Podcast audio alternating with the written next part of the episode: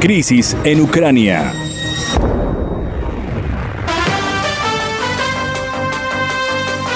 Bien amigos, comenzamos con eh, Ucrania, Rusia, porque justamente hoy se cumple una semana desde que Rusia invadió Ucrania y se han intensificado en las últimas horas los bombardeos. Además, una información muy importante nos viene en directo desde Bielorrusia porque justamente se ha realizado esta segunda reunión, este segundo encuentro entre la delegación ucraniana y la delegación rusa buscando pactar una salida, pero como ya lo hemos venido informando, Moscú ha reiterado que no detendrá los ataques sobre territorio ucraniano a esta hora y queremos abrir justamente nuestro noticiero con nuestra colega Silvana Quiroz. Ella se encuentra en Washington y por supuesto nos tiene información de última hora. Ella es directora de zoomlatino.com. Adelante Silvana, te escuchamos. Un gusto estar contigo, Luis Alfonso. Estamos aquí haciendo seguimiento a lo que tú acabas de mencionar, que es la nueva reunión, la ronda de negociaciones entre la delegación rusa y ucraniana. Esta sería la segunda vez que se están reuniendo entre estas delegaciones en un lugar no revelado de la frontera ucraniana. Te cuento que ah, han revelado un video de la delegación ucraniana entrando en una sala de conferencia en la que está sentada la delegación rusa. Los dos equipos se estrecharon la mano antes de sentarse para comenzar sus conversaciones. Sin embargo, hasta este momento no, no sabemos exactamente cuál va a ser el resultado. Eh, en este momento, el asesor presidencial ucraniano eh, dijo que empieza a hablar con los representantes rusos. Los temas clave de la agenda son el cese del fuego inmediato, armisticio, corredores humanitarios para la evacuación de civiles de los pueblos, ciudades destruidas y constantemente bombardeos. Eso es lo que él ha tuiteado eh, en hace unos minutos nada más.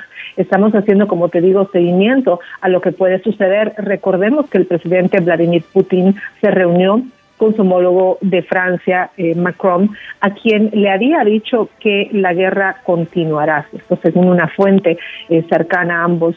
después de la reunión, el presidente de Rusia le dijo eh, pues que continuaría con las operaciones militares en Ucrania durante una llamada de 90 minutos que se inició, iniciada por, por Putin, esto según la fuente del Palacio.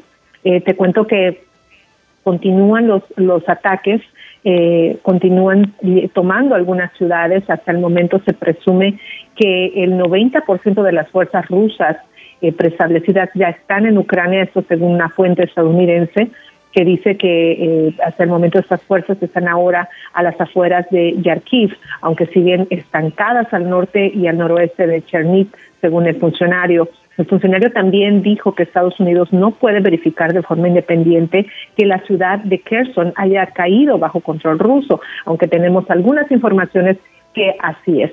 Bueno, como hay bastante, bastante información que se está, eh, pues, está llegando hasta nuestra mesa de edición eh, de, muchos aspectos de lo que eh, está ocurriendo en este momento en Ucrania, Luis Alfonso. Así es, Silvana. Y dentro de esa información que acabas de dar a nuestra audiencia de Radio Caracol desde Washington, por supuesto para nuestra audiencia del sur de la Florida, esa frase que ha utilizado el presidente de Francia, Emmanuel Macron, lo peor está por venir, y esa fue su conclusión tras haber escuchado a Vladimir Putin, eh, bueno, determinado a seguir la ofensiva sobre Ucrania, en la que le dejó en claro que podría tomar el control de todo el país. Y eso es lo grave de todo este asunto. Esta conversación, como tú le recordabas a nuestra audiencia, duró una hora y media. Y eh, Putin, bueno, afirmó, o le afirmó al presidente francés que la operación rusa se está desarrollando acorde a los planes y que podría intensificarse si los ucranianos no aceptan sus condiciones. Em, y bueno, vamos a ver en qué va a terminar esta reunión justamente de las delegaciones, ¿no? Eso por un lado. Por el otro, eh, allí en Nueva York eh, un poco, bueno, tú estás en Washington, Silvana, pero la información que nos viene en directo de las Naciones Unidas es que está ya alertando que ya son más de un millón de personas que dejaron Ucrania por la invasión rusa y se han refugiado en países vecinos, como en el caso de Polonia. Así es, sí, un millón de personas han huido desde Ucrania desde que ha iniciado la invasión rusa. Hace una semana nada más es un éxodo sin precedentes en este siglo por su rapidez, esto dijo una agencia de las Naciones Unidas para los Refugiados hoy jueves. El conteo del alto comisionado de la ONU para los refugiados indicó que esos movimientos eh, no transfronterizos equivalen a más del 2% de la población de Ucrania. El Banco Mundial indicó que era de 44 millones de personas a finales del 2020. La agencia advirtió que este flujo está lejos eh, de remitir, o sea, está pronosticando que hasta 4 millones de personas podrían abandonar el país, una cifra que podría eh, pues verse un poquito más alta en los próximos días, ya que como vemos en algunas imágenes, las tropas rusas están cada vez más acercándose y atacando más fuertes a lugares eh, como eh, colegios, eh, lugares como edificios civiles, hospitales, eso es lo que están alegando, ¿no? Algunos algunos informes y también imágenes que hemos podido ver. Así que creo que está escalando este conflicto, definitivamente mucha preocupación en las Naciones Unidas eh, hasta el momento eh, están tratando de ver cómo van a poder eh, tomar cartas en el asunto acerca de esto. Estamos haciendo seguimiento aquí también en la capital. El presidente Biden, después de haber hablado ante la nación, se comprometió a poder ayudar y ahora la administración ha pedido al Congreso que apruebe 32.5 eh, millones de dólares para reforzar a Ucrania contra la agresión rusa y también apuntar a Estados Unidos en la batalla contra el coronavirus. Son dos cosas que quiere tratar. Eh, nuevamente, eh, sabemos que hay como 10 eh, mil millones eh, que, que, que, se están, ya han sido no destinados según los legisladores. Esto acaba de pasar ayer aquí en el Congreso, quienes se han unido, republicanos y demócratas, en un apoyo a defender la soberanía y la democracia en Ucrania. Y hablando de apoyo, Silvana, eh, aquí en el sur de la Florida eh, se siguen sumando, bueno, eh, desde hace varios días el propio exilio cubano eh, y cuando digo sumando, se han ido sumando de otros países como Nicaragua, de Colombia, de Venezuela. Eh, a todas estas actividades en apoyo a Ucrania se han realizado en diferentes puntos del condado Miami-Dade y también del condado de Broward, ¿no? Y hablando también de las sanciones, porque apoyan las sanciones contra Rusia, las sanciones han sido y siguen multiplicándose. de hecho, hay situación también para los propios rusos turistas que estaban fuera de Rusia y que con esto de paralizar estos países eh, o permitir el, restringir en todo caso los vuelos. Ya no hay vuelos a nivel internacional, ni siquiera hay vuelos comerciales eh, con bandera rusa y esto ha afectado justamente a estos turistas que se encuentran fuera de Rusia. Ahora, en el caso de Washington, me imagino que también se vienen realizando eh, distintas actividades en apoyo a Ucrania en la calle. Sí, así es. Hemos visto bastante actividades el fin de semana en frente a la Casa Blanca. Están tratando de presionar, presionar a que el gobierno de alguna manera eh, tome, eh, eh, apriete lo que significa los bolsillos de los rusos.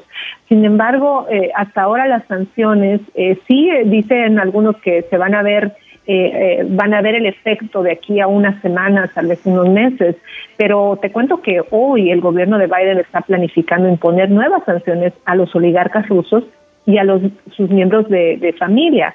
Eh, se dicen, según algunas fuentes, se espera que las sanciones sigan, eh, pues, eh, a, grandes rasgos la lista de oligarcas sancionados por la Unión Europea a principios de esta semana, aunque no van a ser las mismas eh, se están también hablando, manejando eh, la información de que eh, se va a cerrar la entrada de algunos de estos oligarcas y sus familias a los Estados Unidos. pero pues esto lo vamos a saber hasta más tarde. El presidente de Estados Unidos ya aplicó sanciones a varios altos cargos rusos cercanos al Kremlin, junto con sus hijos adultos. También ahora se está prometiendo las ganancias mal habidas de los oligarcas rusos, incluidos sus aviones eh, privados, apartamentos de lujos y yates, para obviamente eh, eh, ayudar a los ucranianos, ¿no? Entonces, estamos haciendo seguimiento para lo que va a ser toda esta información que vamos a enterarnos más tarde y, se está presionando de, alguna manera en la parte económica a Rusia, pero estamos viendo en las imágenes que los ataques continúan, Luis Alfonso, y es, es muy triste lo que está pasando.